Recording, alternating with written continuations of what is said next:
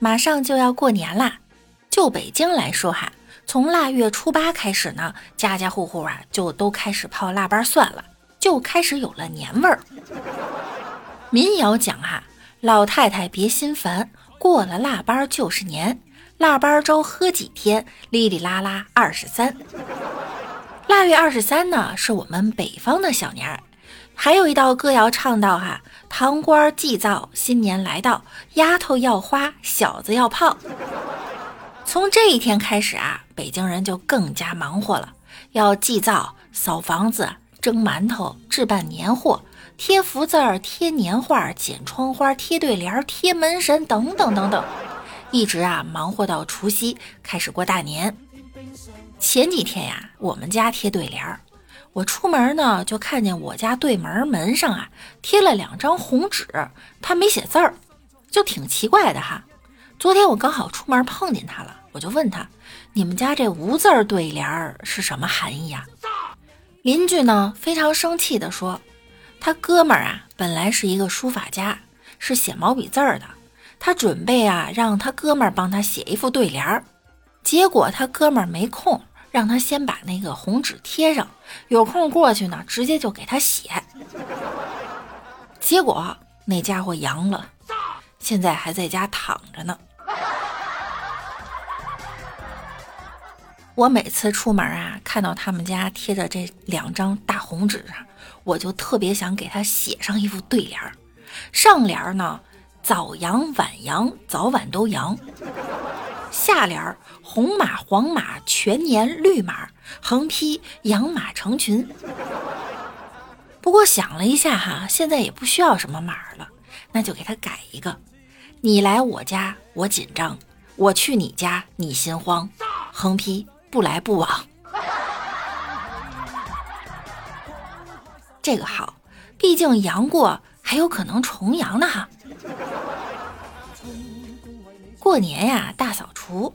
我就清理出我们家一堆没有用的物品，我就给那个收废品的大叔发微信，我说：“大叔，您哪天有空来我们家拿吧，有好多纸箱子呢。”结果大叔给我回了一条：“我现在在国外旅游呢。”还给我发了他和他媳妇儿在巴厘岛的合照。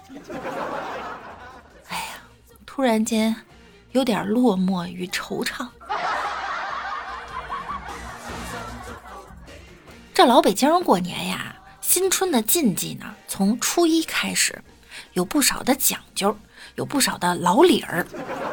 就好比他不能扫地，不能泼水，怕把一年的运气给扫出去、泼出去；还不能动剪刀，不能蒸菜和炒菜，因为蒸炒哈是取不能蒸炒的谐音；还不能剪头，正月剪头死舅舅。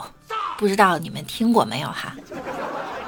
不能说不吉利的话，不能打破各种东西，还有啊，蜡不定，蒸不取的习俗，意思呢就是正月不能结婚，腊月呀不能订婚。初一最重要的一件事情呢，就是要开始拜年，北京的很多庙会呀，也都从这一天开始。当然了，好几年都没有庙会了。记得好多年前哈，有一次逛庙会套圈儿。我三十块钱弄了十个圈儿就套着玩儿，我特别开心。那天也特别自信，就想哈，今天呢肯定能套个大娃娃回去。我深吸一口气，一个圈儿丢出去，我直接就套中了秃头的店主。结果那店主对我说：“妹子，你别调戏大叔好吗？”还有一年哈，和我妈一起逛庙会，看见一个地方搭舞台搞活动，也不知道是什么活动哈，就走过去看热闹。一会儿那主持人就喊话，让观众互动，凡上台的呢都有奖品。我妈呀，立马就把我给推上去了。我是跟着人家厚着脸皮，又唱又跳老半天，最后就给两袋洗衣粉。关键是我妈拿着洗衣粉，激动的手直哆嗦。老天哎，养闺女二十多年了，今天终于见到回头钱了。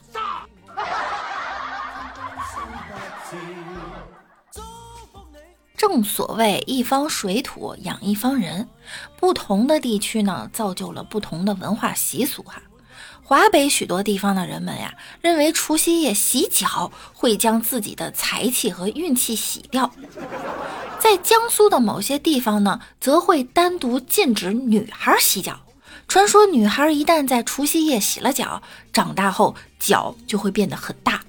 好吧，我也是第一次听说，这除夕还有龙角的功能呢。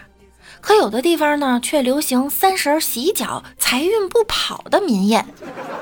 这到底是洗还是不洗啊？好纠结，就臭一晚上吧。在一些老人的观念里哈，除夕夜呢还不能大小便。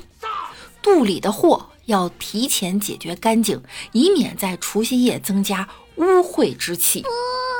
等到阳光普照之后，才能二次解决问题。我的天哪，过个年还要拼膀胱吗？看来只能盼着春晚全程无尿点了。在山东临沭哈，据说当地许多劳动人民。初一时不能吃荤，图一年的素气，也就是干干净净、清清爽爽。上菜呢，基本上就是白菜豆腐，连饺子都包韭菜鸡蛋馅的。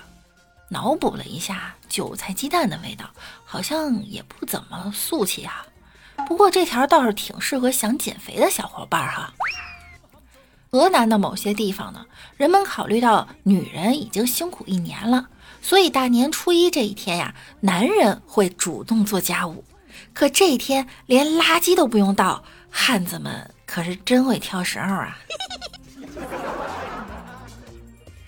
当南北两方的小伙伴还在为吃饺子还是吃汤圆开始撕的时候，广西人民已经开始包起了粽子。壮族同胞一直有吃年粽的习俗，年粽年粽年年高粽。在浙江的某些地区呢，吃粽子也成了过年的习俗。人们常把粽子呀包得如倒置的金元宝，期望来年财源滚滚。在东北的某些地方啊，下水道被认为是污秽之所，煞气太重。过年踩到下水道上呢，井盖呢会倒霉一年。这个吧，我觉得为了安全注意一下倒是挺好的哈。毕竟踩井盖它容易翻啊。突然感觉呢，我大中华呀，真的是一个神奇的国度。好啦，本期节目呢到这儿又要和大家说再见了，记得订阅我们的公众号“万事屋大事件”哟。那我们下期再见啦，祝大家新春快乐！